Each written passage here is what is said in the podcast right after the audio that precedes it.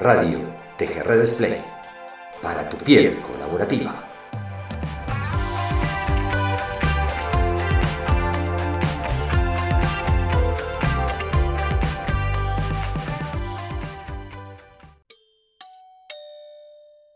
A ver, hola. Ana María. Hola, ¿cómo estás? Qué placer, qué placer tenerte por acá, qué placer tenerte en casa. Bienvenida, bienvenida a TGR Display Radio. Tú sabes que esto es. Radio TGR Display para tu piel colaborativa, así que me parece que de esto también hablas bastante. Sí, me parece increíble estas nuevas tecnologías que me permiten teletransportarme a tu casa, Mariano. Qué bien estar acá contigo. Sí, realmente es un placer. Eh, digamos que sería más que teletransportarnos, sería telegramepostarnos, algo así, como para inventar una palabra nueva, digamos. Sí, exactamente. Así que, bueno, un placer, bienvenida, pasa, pasa, pasemos por acá, vamos a, a instalarnos en el living, vamos a, a estar cómodos. Eh, ¿Quieres algo para tomar? ¿Tienes algo para tomar ahí a mano? Sí, sí, sí, estoy tomándome una bebida de cacao orgánica con aceite de coco y cardamomo, canela eh, y leche de almendras. Aquí eh, muy, muy acogedora, así que delicioso. Me, me siento muy, muy, muy cómoda y muy dispuesta para conversar Sí. contigo. Qué lindo, muchas gracias Ana María, realmente un placer. Yo de este lado estoy con un mate, este, típica bebida argentina, así que también vamos a estar disfrutando de esta charla este, para conocerte un poco, para, no poco, mucho, para ver qué, estás haciendo, qué has hecho y, por sobre todo, que esto es algo que me interesa mucho, que nos cuentes de tu vida, porque gran parte de lo que transmites, eh, no solo en tu libro, que ahora vamos a hablar en un ratito, sino en, todo lo que has hecho, pasa por, por esa vida interior, ¿no? Eh, pero me gustaría, antes que nada, para, para nuestros oyentes, para los que están aquí en sala y para los que van a estar escuchando esta entrevista más adelante, presentarte un poco, Ana María.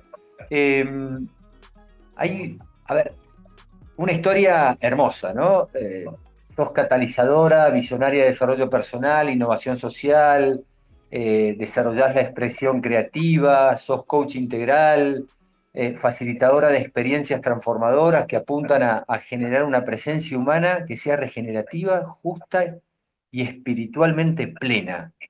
Eh, eso me llama mucho la atención, buscar la, plenitud, algo que, que hablas mucho de la suculencia, ¿no? De esta vida suculenta que, que nos, nos permitimos transitar. Eh, estás al servicio de agentes de cambio, de personas y organizaciones que se hacen preguntas profundas y desafiantes y hambrientas por un mayor sentido, propósito y pasión de la vida. Vamos a hablar ahora un ratito de- del libro que escribiste, autora del libro Revisión de Vida, una guía para encontrar la ruta cuando has perdido el hilo de tu vida, un camino para recuperar tu esencia, reinventarte, recuperar tu visión de futuro.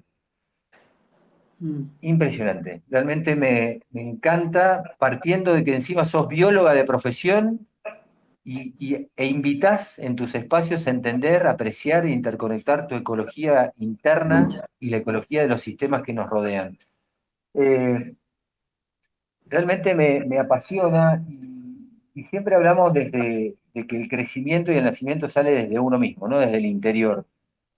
Mm. Pero me gustaría que, que- que vos quizás te autodefinas y, y que empieces a contar cómo, cómo nace esto, ¿no? ¿Cuál es, cuál es el inicio de todo este proceso y este camino que no solo vivís, sino que ayudás a transitar? Gracias, Mariano, por esa presentación y por esta bienvenida tan cálida. Pues mira, eh, me has pedido que me defina.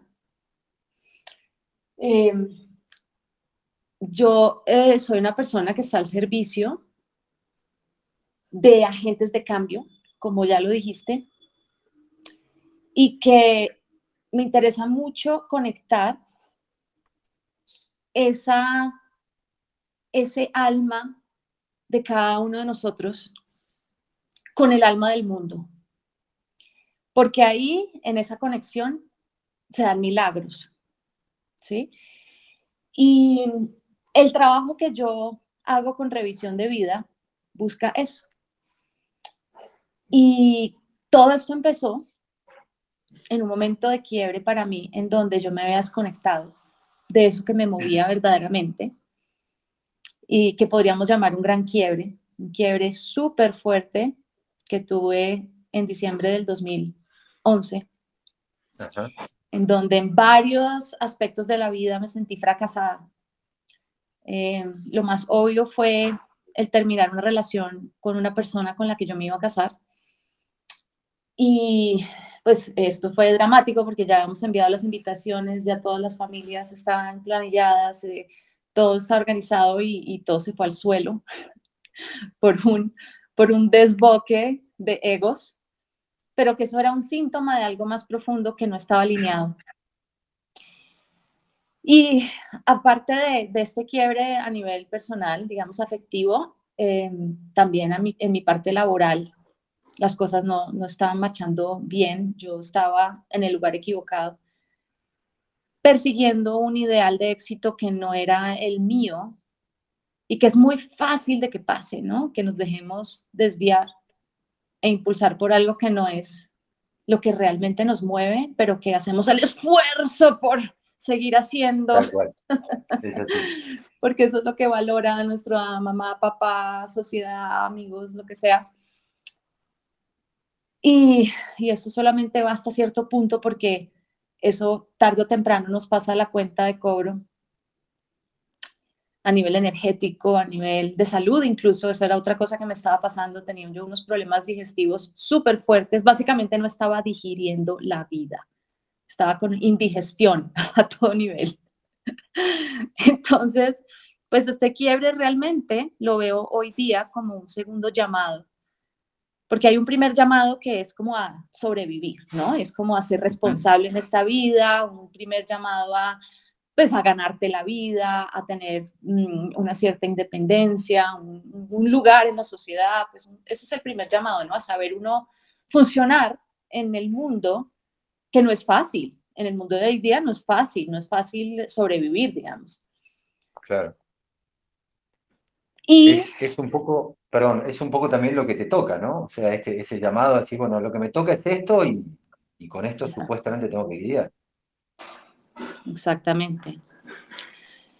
Y entonces, eh, eh, pues uno, uno hace lo que puede para, para ese primer llamado de la, a la supervivencia, hacer lo que toca, como dices tú, pero llega un momento en donde uno si eso no está, si eso que en lo que estás no está alineado con quien tú eres, eso no va a seguir funcionando, eso te, va a reclamar.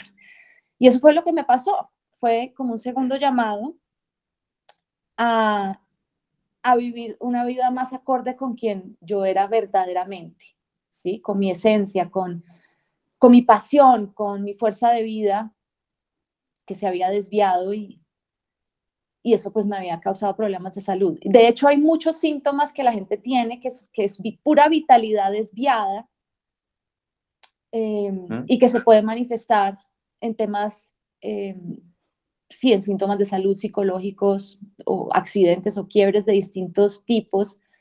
Y eso básicamente es un llamado, es un llamado a, a ya no a sobrevivir, sino a la plenitud, a la verdadera plenitud a la suculencia, que me gusta a mí llamarla. Mira que la suculencia eh, viene de, de, las plantas suculentas que nos enseñan muchas cosas.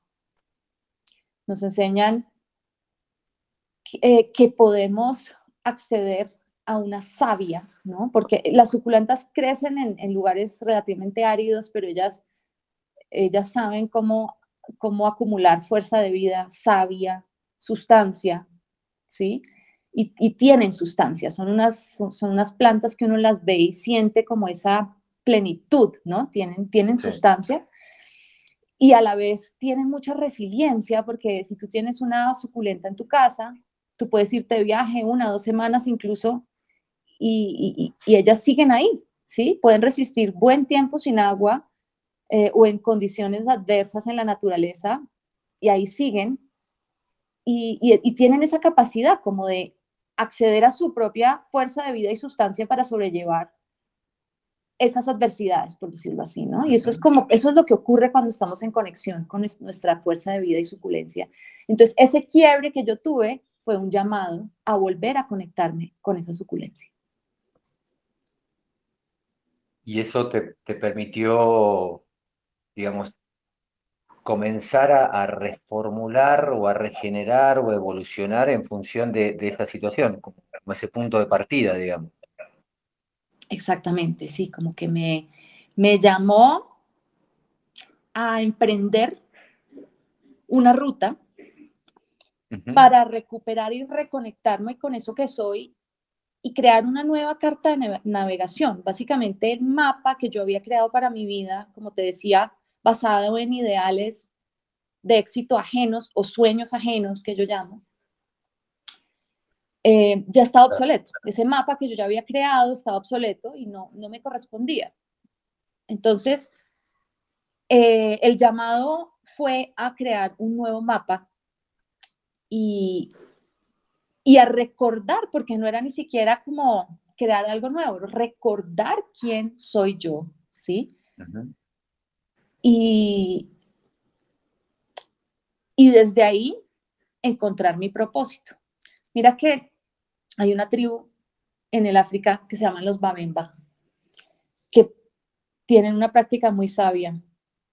Ellos, cuando alguien se pierde su camino o hace algo indebido, que pasa cuando estamos perdidos, es muy común que cuando estamos desconectados de nosotros mismos, cometemos errores, eh, nos desbocamos, hacemos em, cosas que después nos arrepentimos, pero eso en realidad viene de ahí, de, estar perdidos y desconectados. Entonces, esta tribu a mí me parece muy sabia porque en vez de castigar a la persona, aislarla, ¿sí?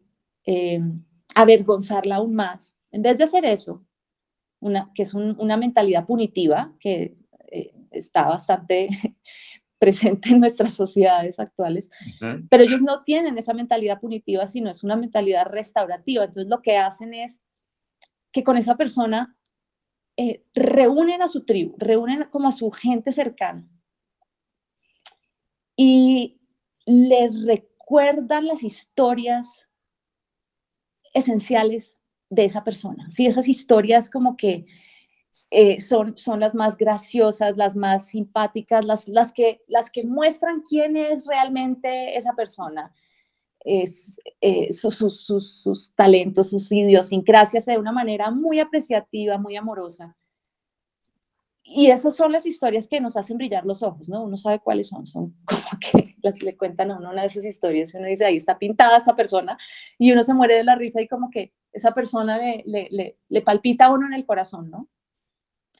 Entonces, esta tribu le recuerda a la persona quién es y desde ahí, desde ese recuerdo y de esa reconexión, la persona naturalmente rectifica su camino.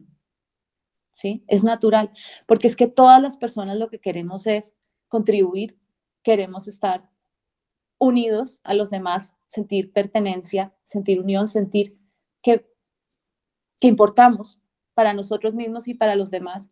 Entonces, cuando, las cuando nuestra tribu nos recuerda quiénes somos, pues ese es un momento de reconexión.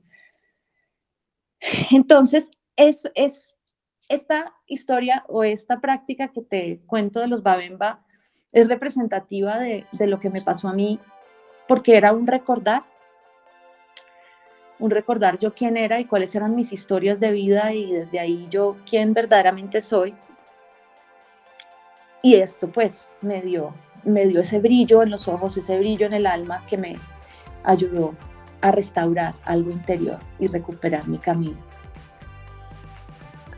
Increíble, hermosa historia. Eh, leí por ahí que gran parte de esto también te, hace recordar o, te, has basado en, uno de los cuentos de mujeres que corren con lobos, la, huesera, eh, que habla de eso, ¿no? de buscar esos huesos que, que forman parte de nuestra esencia, que forman parte de, lo que somos y que una vez reunidos y, y, al oído del canto de, la huesera vuelven a, recobrar vida y vuelven a recobrar su brío y su suculencia, como bien dice Mm. Es como hacer que esa, esa planta de suculenta vuelva a revivir y que vuelva a sobrevivir este, o a revivir este, en, la vida misma, ¿no? Em, mm. La idea también de esta entrevista, Ana María, es ir en un viaje entre lo personal, lo que has vivido, lo que acompañas en estos agentes de cambio en estas personas, pero también van a las organizaciones. Em, y, me surge una pregunta que nace quizás de, tu historia, ¿no? ¿Esta fijación de propósito necesariamente tiene que venir de una crisis o, tiene que venir de, de, algún otro lado? Digo, yo me imagino que tengo que, obviamente, identificar una situación que me permita buscar un propósito. Si no, ¿qué pasa? Mm. Mira, eh, no, no necesariamente. Mm, dicen los sabios que el, desarrollo humano ocurre por dos, por dos motivadores. Uno es efectivamente la crisis o el dolor, pero hay otro motivador que es la inspiración. Em, y y pues cuando nosotros vemos personas alrededor con un propósito muy activado eh, y unas vidas muy suculentas y un, ser pues muy conectado y, muy encendido, pues eso es gran inspiración y uno dice, uy, ¿qué está tomando esa persona? Denme un poco de eso. Entonces creo que las dos formas funcionan, ¿sí? Em, hay, eh, hay formas de ser y, y tipos de conversación y formas de vivir la vida que son muy contagiosas en el buen sentido. Entonces, es como un virus benigno. eh, cual. Y si nos rodeamos de estas personas y, y, escuchamos a estas personas hablar con esta suculencia, con esta fuerza de vida, con, con, con, este deseo de servir desde ese lugar auténtico, pues decimos, wow, ¿cómo sería mi vida si yo tuviera eso, si estuviera conectada con eso, que no es algo que, simplemente como que se, se, imita, porque esto viene de adentro y cada uno lo vive a su manera. Entonces ahí es donde, donde uno escucha un llamado, así como hubo un timbre al principio de este podcast, ¿no? Un timbre como ding dong. Eso mismo le pasa a uno, como un llamado, un timbre como de, oye, ¿y tú qué? ¿Cuál es tu camino? ¿Cuál es tu suculencia propia? Y ese es el comienzo de todo.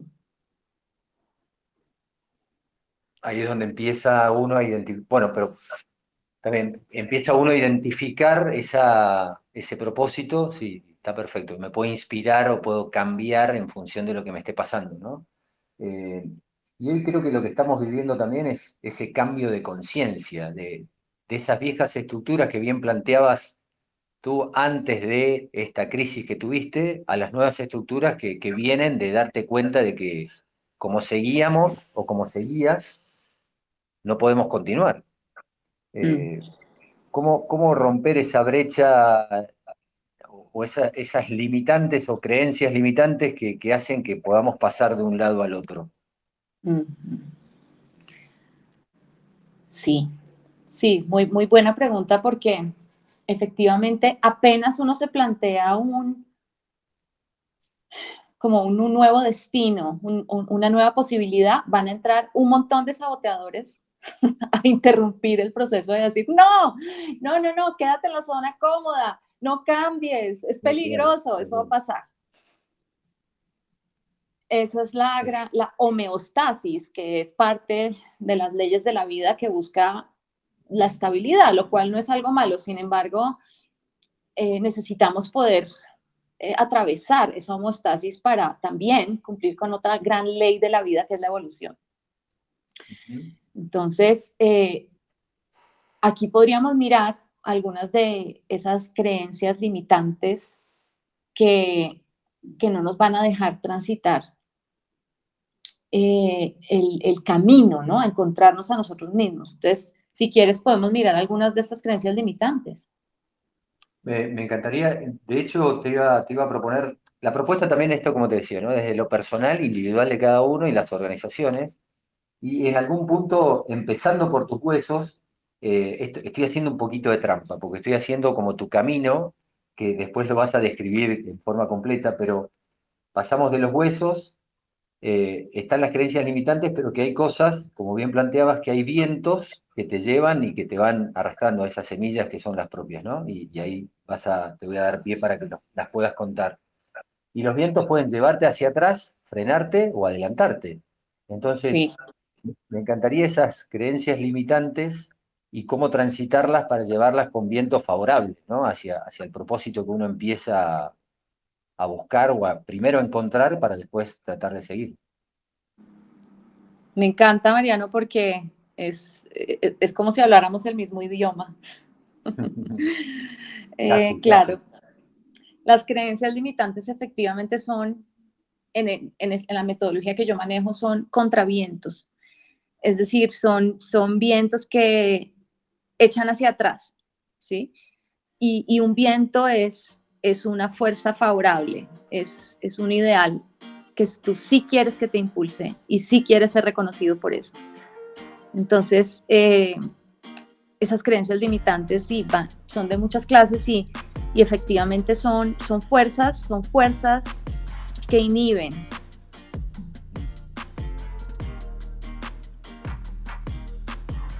No dejan Entonces, volar. ¿Ah? No, no está, te escucho, te escucho. Entonces, pues podríamos empezar a, mirar algunas de ellas si quieres.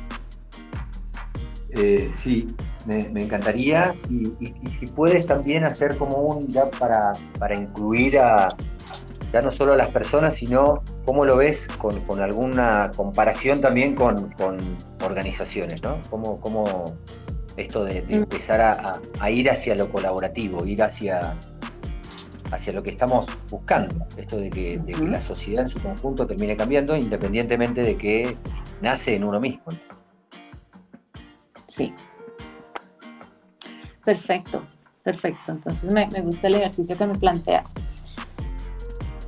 Entonces, mira, una creencia limitante tiene que ver con que solo importa el momento presente, lo cual eh, hay algo de verdad ahí, realmente el, presente es, es, muy importante y ahí es donde se, gesta la transformación. El mindfulness es un, ejercicio de ayudarnos a volver al momento presente y, yo soy practicadora ávida del mindfulness. Sin embargo, somos seres temporales.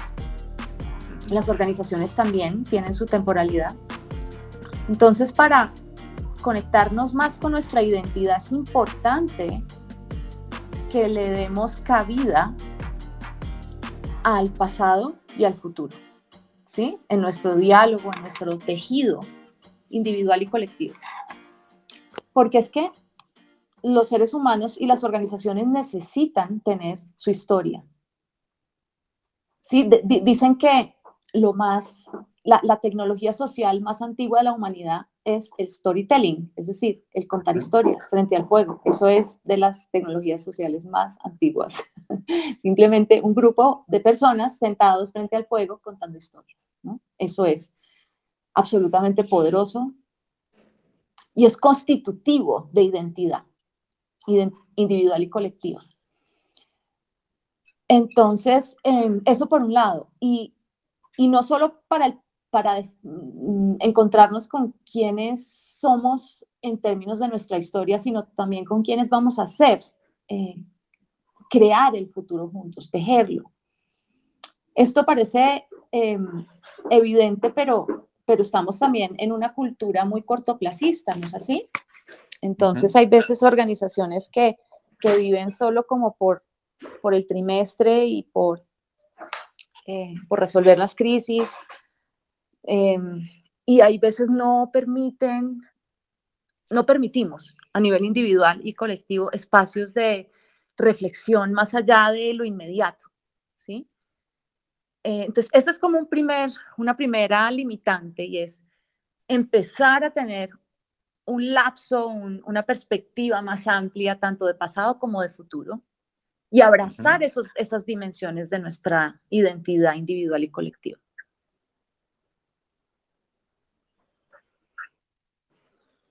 Bien.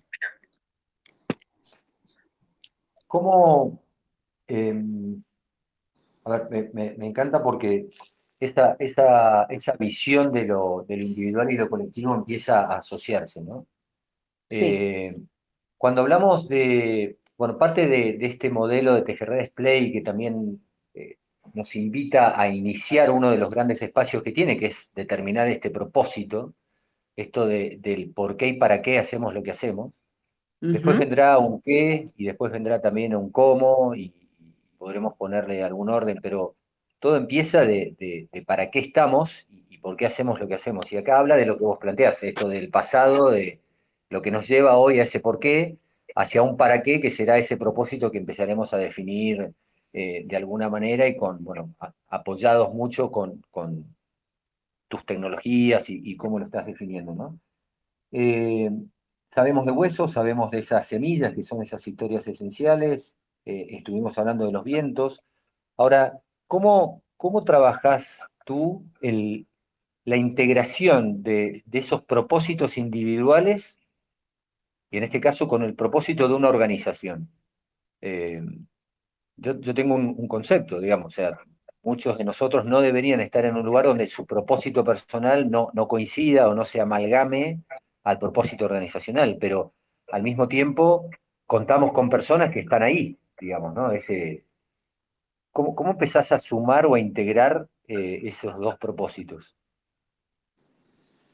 Pues esa es una muy buena pregunta. Eh, efectivamente, como dices tú, si, si mi propósito interno no está vibrando con el propósito de la organización, pues esto no, ese no es un lugar donde yo deba estar.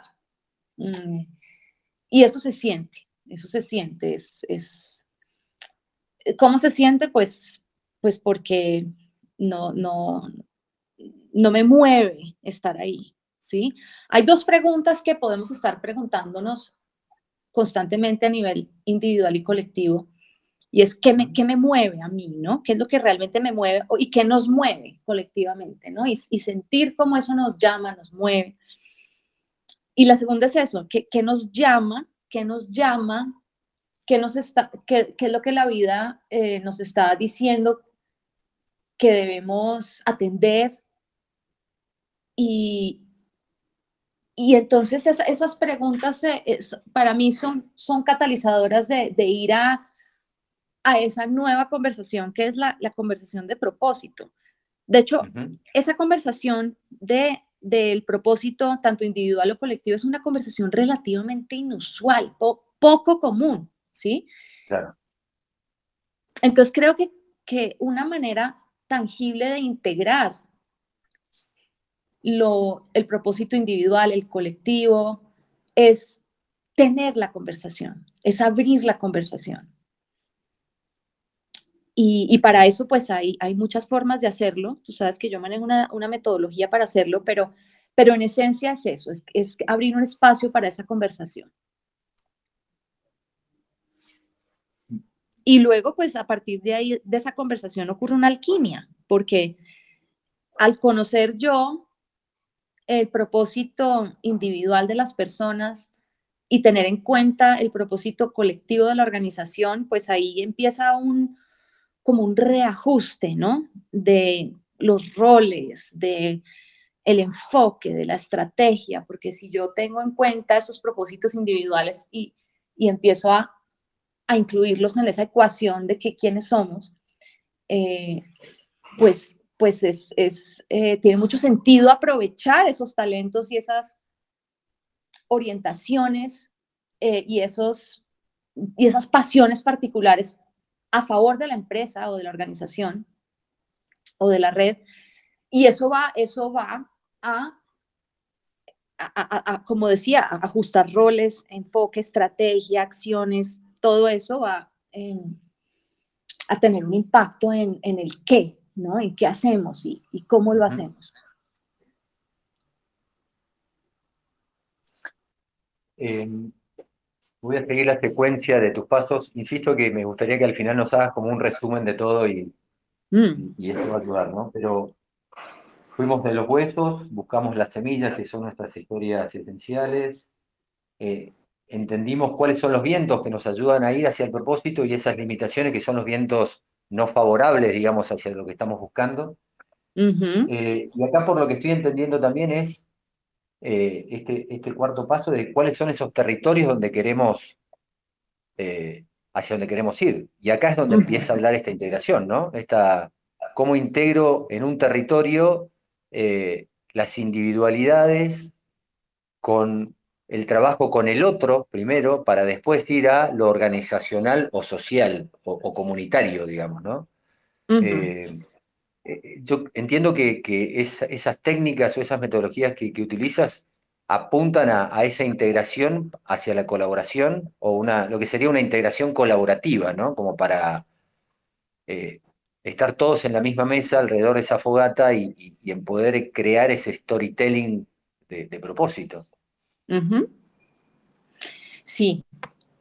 Sí, entonces ahora que hablas del concepto de territorios, eh, los territorios son esos ámbitos de acción donde expresamos nuestro propósito. Entonces, cada territorio en la metodología que manejamos en revisión de vida, el nombre del territorio es una necesidad de la humanidad. Entonces, por ejemplo, Em, la salud.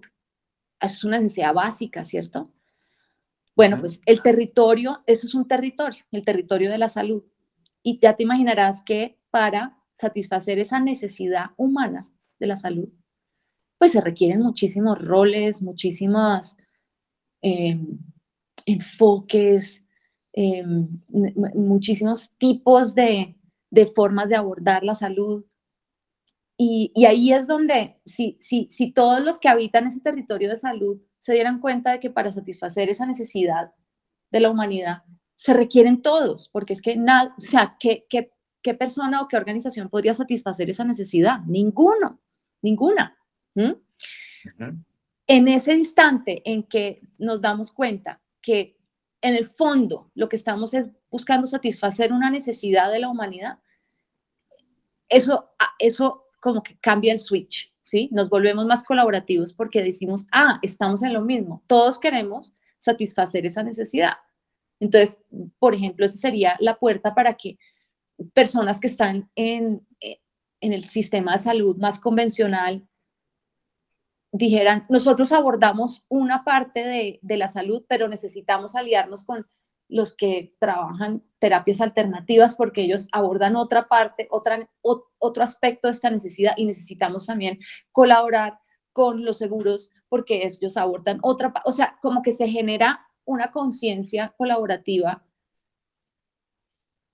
en pro de, de ese propósito común muy sencillo que simplemente te da el, el nombre del territorio, te la da. O sea, el nombre del territorio es salud. Todos queremos satisfacer esta necesidad para la humanidad. Y así podríamos considerar cada necesidad de la humanidad de esa misma manera e invitar a actores tanto dentro de organizaciones como de distintas organizaciones a ver cómo pueden generar em, ecosistemas colaborativos para resolver estas, estas necesidades. ¿no? no sé si ya me estoy volviendo demasiado macro, pero aquí ya, o sea, como me has llevado a esta parte de la metodología que son territorios, aquí ya empezamos a, pensar de una manera mucho más colectiva, eh, más ecológica, más ecológica, más de interrelaciones y de visión compartida y de propósito común para eh, resolver em, necesidades. Eh, entonces, de hecho, así, así opera la, metodología de revisión de vida, parte de, de lugares muy personales e íntimos e íntimos y va hacia eh, aspectos más colectivos de nuestra identidad, eh, porque todos tenemos una identidad individual y una identidad colectiva. Me voy a meter un poco en algo técnico, digamos, ¿no? Eh, para después ir a, esto que, me interesa mucho, que es el último paso de estos, de estos cinco pasos que planteas en tu metodología. Pero para todo esto hay, hay, a ver, hay muchas cosas que desde, la, desde lo filosófico o desde, como lo estamos planteando, digamos, como muy, no, muy general, sino eh, desde un ámbito global, digamos, eh, e, es esto que estamos planteando, este camino. Ahora, ¿qué, tecnologías usás? ¿Cómo, cómo llevas eh, esto a la práctica?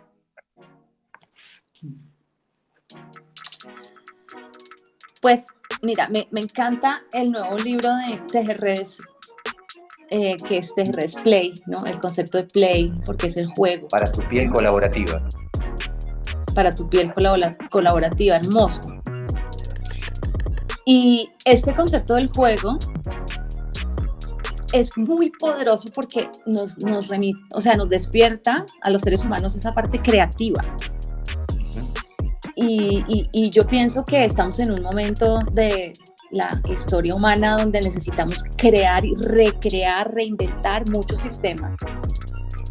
Y por lo tanto, el juego es una puerta de entrada a ese espíritu que necesitamos. Em, entonces, hay un filósofo que habla de los juegos del lenguaje, ¿sí? Los juegos del lenguaje y que los seres humanos tenemos esa capacidad, ¿sí? Como de crear juegos con el lenguaje. Entonces, para, para empezar, la tecnología social que yo uso es eso, es un juego de lenguaje simbólico y tú ya has estado nombrando varios de los símbolos em, que nosotros usamos en nuestra comunidad para entrar ahí en esa dimensión del juego, de lo simbólico, de lo arquetípico, de lo imaginativo, de lo creativo, porque eso es como activar otra dimensión de nosotros, seres humanos, y empezar a jugar desde ahí. Entonces, la tecnología social es, es, es esa, ¿no? En esencia, revisión de vida como tecnología social es un juego de lenguaje compuesto por huesos, semillas, vientos, territorios, ecología, frutos, y cada una de esas palabras tiene todo un significado y evoca todo un mundo que si nos vamos metiendo ahí vamos como recreando eh, nuestra identidad con estos nuevos conceptos que nos acercan a la naturaleza. Entonces es un poco misterioso todo esto, no, nos tomaría demasiado tiempo entrar en detalle en cada uno de estos pasos, pero, pero lo que sí quiero que, que, que nos llevemos es como el misterio de, de, de, eso, ¿no? Como de un lenguaje nuevo que no se deja agarrar del todo, ¿sí? Y que si creemos que, yo que ya lo agarramos, como que se pierde la magia. Entonces es mantener la magia, mantener el misterio de, uy, pero ¿qué es eso? ¿Pero qué son los huesos? Uy, pero ¿qué es eso? ¿Qué son las semillas? Todo eso, como que en la medida en que mantenemos e, ese romance de qué será todo eso, y, y, jugamos, entramos a jugar, entramos a jugar pues ahí está, ahí está eh, como eh, lo, que, lo que en Tejerredes llaman el eros, y, que es tan importante para despertar esa calidez y ese deseo de conectarnos y de, y de entrar en el, en, a jugar juntos. Esto de, de, tejer conversaciones, de erotizar las organizaciones para, para alcanzar eh, ese propósito, ¿no? después de todo este, este camino recorrido. Em, ahora, tú definiste tu propósito allá, entiendo que era 2011, cuando, cuando pasó mm. esta crisis que, planteaste.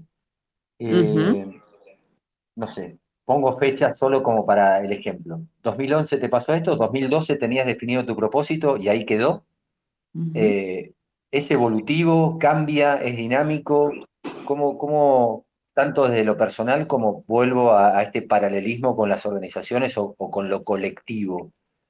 ¿El propósito es estanco, es evolutivo? Muy buena pregunta, Mariano. Es absolutamente evolutivo em, y también vive saltos cuánticos. y a la vez y a la vez hay un elemento como de multidimensionalidad del propósito. A ver, te lo, te lo, te lo explico desde, desde lo que yo entiendo, porque es, es algo tan maravilloso y tan misterioso que yo lo sigo entendiendo. Mira, por un lado está un fenómeno que hay que tener en cuenta, que es el propósito desde el ego. Y, y algunas personas creerán tener un propósito eh, digamos, del alma, pero aún están ubicados en el ego, que es como em, esa parte nuestra que vive desde el miedo, tratando de probar que soy importante, eh, complaciendo a los demás, desde el esfuerzo, desde el heroísmo de querer cambiar el mundo, pero pues desde un lugar, digamos, eh, em, sí, como, como, como, como no todavía desde el, desde el ser más profundo. Entonces ahí, ahí, es, o sea, está bien empezar por ahí porque desde ahí empezamos todos, ¿no? Yo era una de esas personas que desde un heroísmo quería salvar el mundo y demás. Pero cuando nos, ya nos estrellamos contra la vida y, tenemos quiebres y demás, se despierta algo más profundo que es un propósito más desde el alma. Y ese propósito desde el alma eh, sigue evolucionando, pero, pero no cambia tan rápido. Es, yo pienso que es como un matrimonio en donde uno como que lo encuentra y dice, wow, esto es algo que me va a acompañar por muchos años o incluso de pronto toda la vida. ¿Sí? Em, y ahí, por ejemplo, se despierta para mí em, ese propósito de que podría yo resumir con que todos los agentes de cambio tienen el apoyo que necesitan. Ese es un propósito para mí, o sea, yo quiero realmente que todos los agentes de cambio que, que están buscando este mundo regenerativo, justo y espiritualmente pleno tengan todo el apoyo que necesitan. Y yo estoy ahí para apoyar lo que, se, lo que agentes de cambio necesitan. O sea, esa es una dimensión de mi propósito que eh, está en evolución, pero de todas maneras, yo pienso que el último día de mi vida, estoy casi segura, voy a, voy a seguir conectada con eso. ¿Sí? Sin embargo, hay, hay otras, hay otras em, formulaciones de mi propósito que también han emergido y esto lo comparto no para hablar de mí, sino para dar ejemplo de, de, qué, puedo qué puede pasar para algunos de ustedes, ¿no? Y entonces otra formulación es que yo soy un campo coherente para el despertar integral y el florecimiento colectivo. Entonces, esto es una frase que es como, ¿what? ¿Qué? Es un poco más cuántica porque, como les decía, el, el, el propósito a veces vive saltos cuánticos y, hay una conciencia cuántica que está emergiendo y pues eso es pues parte de lo que eh, de, lo que hace que yo eh, tenga este propósito, ¿no? Y hay otro propósito que tiene que ver con eh, no lo cuántico, sino el alma colectiva, que es a la que estoy, con la que me estoy conectando más y más porque pienso que en la medida en que eh, nos despertamos espiritualmente, nos despertamos a, al, alma colectiva, no solo individual. Entonces eh, ahí yo hace no mucho descubrí otro, otra formulación de mi, propósito, que es, soy una tejedora de corazones que restaura el alma del continente. O sea, esto es unas frases que uno dice, esta mujer se las mueve pero realmente el camino del propósito es un camino que empieza a tener un tinte muy espiritual, muy simbólico, muy del alma, que tiene un lenguaje distinto, diferente a, em, al que conocemos, al que usamos en el día a día. Entonces, esto para responder a tu pregunta de, de si el propósito es estático, es dinámico, es absolutamente dinámico y yo diría que las fuerzas que lo propulsan son, por un lado, la fuerza de nuestra propia vitalidad, o sea, qué es lo que a mí me mueve y me da vitalidad y me da fuerza de vida, por ahí, por ahí se, se, mueve el propósito, se e, evoluciona y, y, va hacia allá, hacia, la, hacia qué es lo que me da vitalidad y fuerza de vida. Pero por otro lado, hay, hay algo más que propulsa el propósito, que es el espíritu, ¿sí? Que, que se va despertando más y más y va Em, conectándonos con, con, un llamado más colectivo. Entonces, es, esto diría yo que son, son los, las fuerzas que, que van impulsando y ayudando a evolucionar nuestro propósito. ¿Se entendió o ya un poquito demasiado esotérico? Eh, te entendí, te entendí muy bien.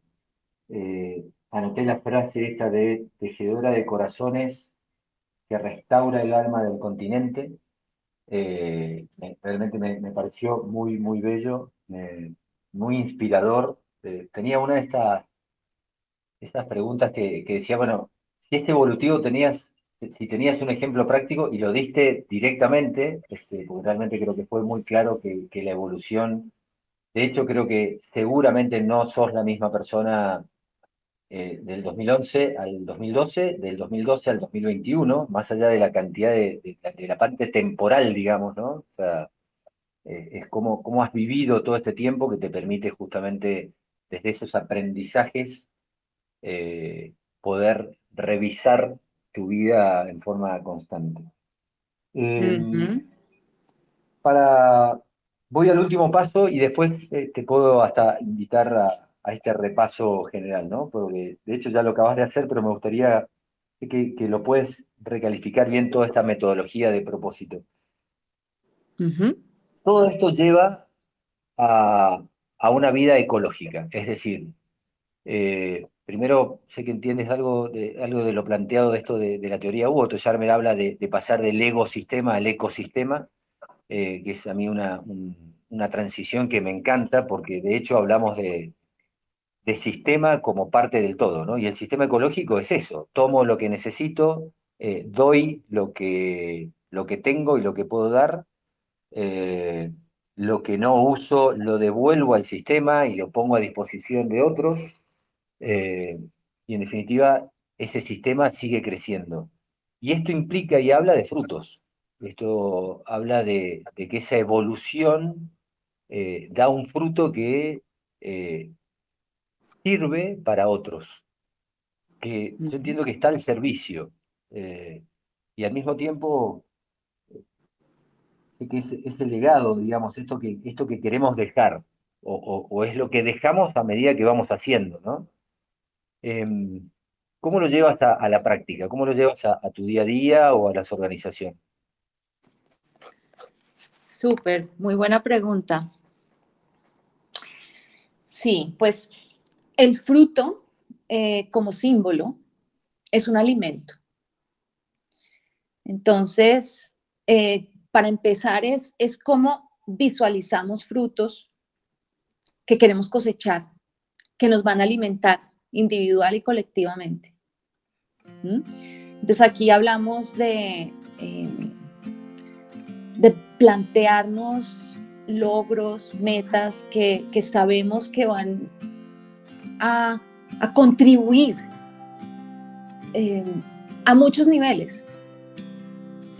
Eh, entonces ahí, ahí hay toda una sabiduría de, definir qué es lo que queremos sembrar y cosechar.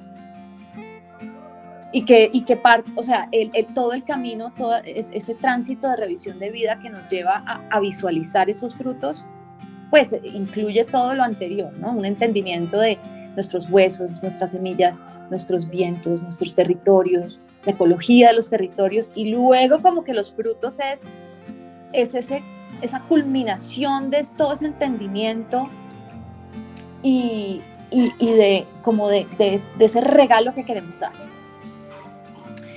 Entonces, a un nivel práctico, eh, implica recorrer esa ruta para poder realmente visualizar esos frutos, esos frutos pues que van a alimentarnos a, a muchos niveles. Y a un nivel práctico también es, es empezar a incorporar la celebración como parte de, nuestras vidas y de nuestras organizaciones. Una celebración consciente. A veces vamos y celebramos, pero sin saber que estamos celebrando y está bien, ¿no? Es, está bien celebrar porque sí, pero también es muy bonito celebrar esas contribuciones que hemos hecho, ¿no? Como de tener al, en la mira cuál es la próxima celebración que voy a hacer, cuál es el próximo hito que, que quiero marcar, porque los seres humanos necesitamos eso, ¿no? Como una sensación de hitos, de momentos significativos que, que nos van a permitir compartir con otros eh, esas contribuciones. Entonces, eh, eso pasa naturalmente en los primeros años de nuestra vida, como en el graduarnos del colegio, graduarnos de la universidad, casarnos, primer hijo. Todos esos son hitos muy obvios en, en, nuestras culturas, ¿cierto? Pero después de, más allá de eso, ¿qué? ¿No? Si ya cumplimos y chequeamos todo eso, ¿qué, qué pasa después? ¿Qué más celebramos? ¿Los cumpleaños? Como que no más, eso, eso es todo. ¿sí? Entonces, el fruto es una invitación a, a celebrar de manera consciente esas contribuciones, así sean muy pequeñas, pero, pero son contribuciones desde el alma y que, y que, nos, y que, y que nos invita también a, a, a, a, darnos cuenta que cuando yo celebro un fruto mío, eso también te alimenta a ti, porque a ti también te hace la pregunta de, bueno, ¿y yo qué puedo celebrar? ¿Y yo qué puedo lograr? O sea, el, el, compartir los frutos es un vector de evolución social, ¿sí? Porque yo, por ejemplo, cuando publiqué el libro y lo lancé, yo invité a, a, pues a todos mis amigos y a toda mi familia y yo veo que hay muchas personas alrededor que han dicho, ay, pero si ella lo logró, pues yo también lo puedo lograr, ¿no? Y es como, como eso, ¿no? Como que contagia eh, en, términos de hacerse la pregunta, bueno, ¿y yo qué quiero contribuir que sea así significativo y suculento y que me haga sentir absolutamente orgullosa y plena? Entonces, eso, eso, eso es lo que nos ofrece los frutos como tecnología social, individual y colectiva. Increíble y espectacular. Realmente me, me, me, resuena todo lo que, lo que comentas y creo que todos por ahí van a, van a estar resonando especialmente con, con el tema de los frutos. Eh, hay, hay, algunas preguntas que, que están surgiendo en la, la comunidad. Eh, me, me, me, interesa una que, que, que nos dio Etna. Eh, y, te la leo como está porque creo que, que, puede ser interesante ya como para empezar el cierre. Si somos conscientes de nuestro propósito, lo intuimos y a veces sentimos que nos lanzamos a un abismo constante. ¿Cómo lo manejamos? Es decir, si a veces es difícil salir del sistema, eh, si has tenido experiencia sobre esto y cómo recomendarías en función de, de tu experiencia. Wow, Gracias por esa pregunta y por esa noción del abismo constante. Me identifico. Mira, eh, vivir es, e, esa forma de vida, em, de estar en el abismo constante, que es justamente vivir con el propósito a flor de piel, en, en, la manga, como realmente es, un lugar vulnerable, por eso me encantó ese, esa expresión. No hay nada como construir comunidad. O sea, que empecemos a identificar cuáles son, cuál es esa tribu, esa tribu del alma que, que puede tejer con nosotros y, que se puede lanzar con nosotros. Eso amortigua mucho la sensación de precariedad y vulnerabilidad que podamos tener cuando somos muy fieles a nuestro propósito. Y la otra cosa que diría aparte de eso es, es tener otra narrativa del fracaso a la que se maneja en la sociedad, porque la sociedad castiga mucho el fracaso, ¿no? Es como asocia mucho la vergüenza y el, secreto al, término de, de, de, fracasar. Y, y, realmente cuando estamos viviendo de esta manera, con el propósito, estamos destinados esto va a sonar horrible, pero estamos destinados a, fracasar, y pero también a florecer, o sea, es parte de la vida, es como, son ciclos, son ciclos de expansión y contracción, es parte, ¿sí? Y, si lo vivimos de una manera más eh, generativa, más compasiva, más juguetona, ¿sí? Porque si, de hecho, si nos ponemos a jugar, si, si en este momento emprendiéramos un juego de improvisación, lo primero que nos dice el, guía es aprende a, digamos, a, no, fracasa, no necesariamente fracasar, pero aprende, aprende a caerte, ¿no? Una y otra vez, a, a decir lo incorrecto, a, a hacerlo lo, lo, lo, indebido y, y, y, eso te va a dar una resiliencia para volverte a levantar una y otra vez. Eso es clave, eso es súper importante. Yo creo que con esas dos tenemos buen, buen equipamiento. Me encantó, me encantó. Ya estamos eh, cerrando, no es que te quiera echar Ana María, pero realmente este, hemos disfrutado muchísimo de, esta, de, esta, este tiempo contigo, de esta charla, de esta conversación. Esto, creo que hemos tejido una muy buena conversación desde, desde el indudablemente. Em, te propongo dos cosas. Primero, si quieres hacer como un breve repaso de, de, de tu tecnología, de, esta, de estos pasos. Y después simplemente cerrar con eh, hacerte yo una pregunta y una respuesta automática de una palabra. Perfecto. Eso viene después. Así que te, pido en todo caso algo que nos cuentes, bueno, eso, cómo, cómo, cómo es el proceso, ¿no? De, propósito que, que define. Perfecto, pues mira, lo podemos, lo podemos hacer a forma de preguntas. Bien. Y, para que los, oyentes se hagan, se lleven estas preguntas y reflexionen de una manera juguetona. Para seguir jugando, digamos. Para seguir jugando.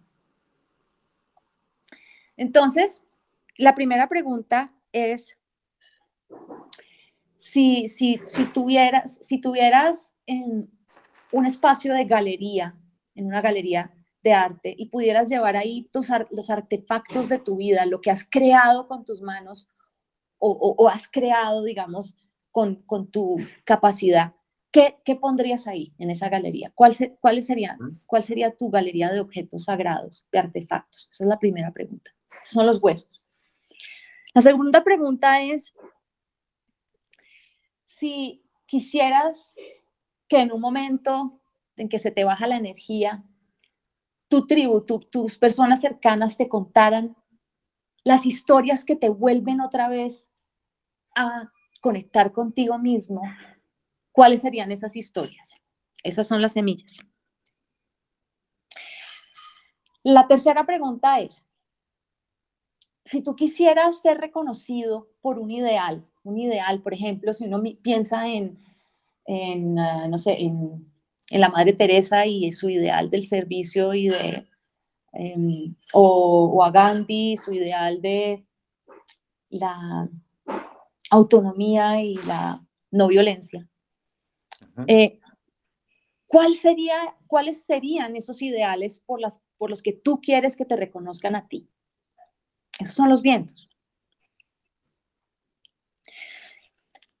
Ahora, si tú sientes que estás comprometido a resolver una o, una serie de, de necesidades humanas, ¿cuáles son esas necesidades humanas básicas a las que tú estás entregado a apoyar a, a resolver? Esos son los territorios. Y si tú te la gran cosecha de tu vida, esa, esa gran celebración final de todo lo que has logrado y contribuido y cómo has alimentado a los demás con eso. ¿Cuáles son esos frutos? ¿Cuáles son tus grandes frutos de la vida, tu legado? Así podríamos resumir, Mariano, este camino a través de estas preguntas. Me encantó. Ahora da la vuelta como un boomerang y tienes una palabra para ir contestando. Eh, me cambiaste las preguntas porque yo tenía casi las mismas, así que vamos a ir casi sobre eso. Eh, un objeto en esa galería. Mis diarios desde los nueve años escribo diarios. Eh, una historia, una semilla. Eh, la diva colegial.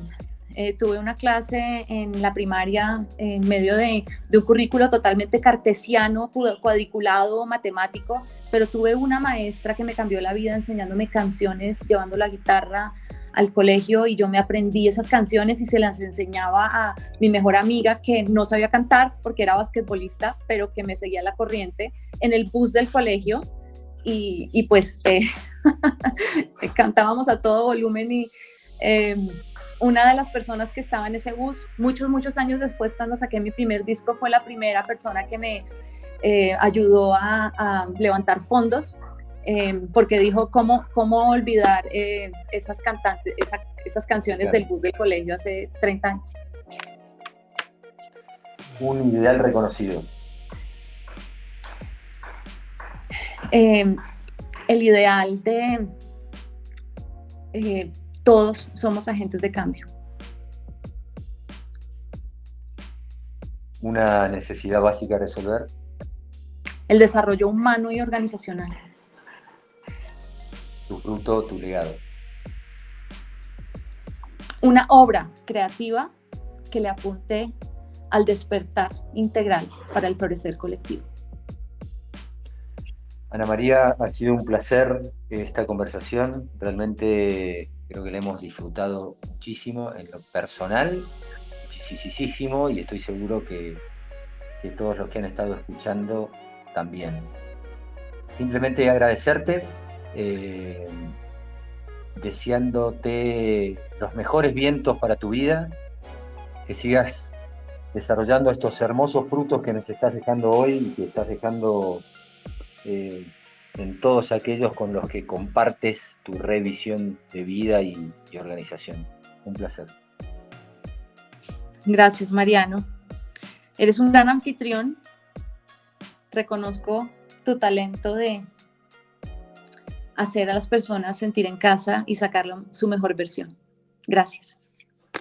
Gracias a ti. Bueno, muchas gracias a todos. Eh, esto queda como, como gran parte de, de Display, de Radio TGR Display, para, para continuar este camino, para continuar por sobre todo a seguir jugando y a disfrutar de lo que hacemos. Muchas gracias.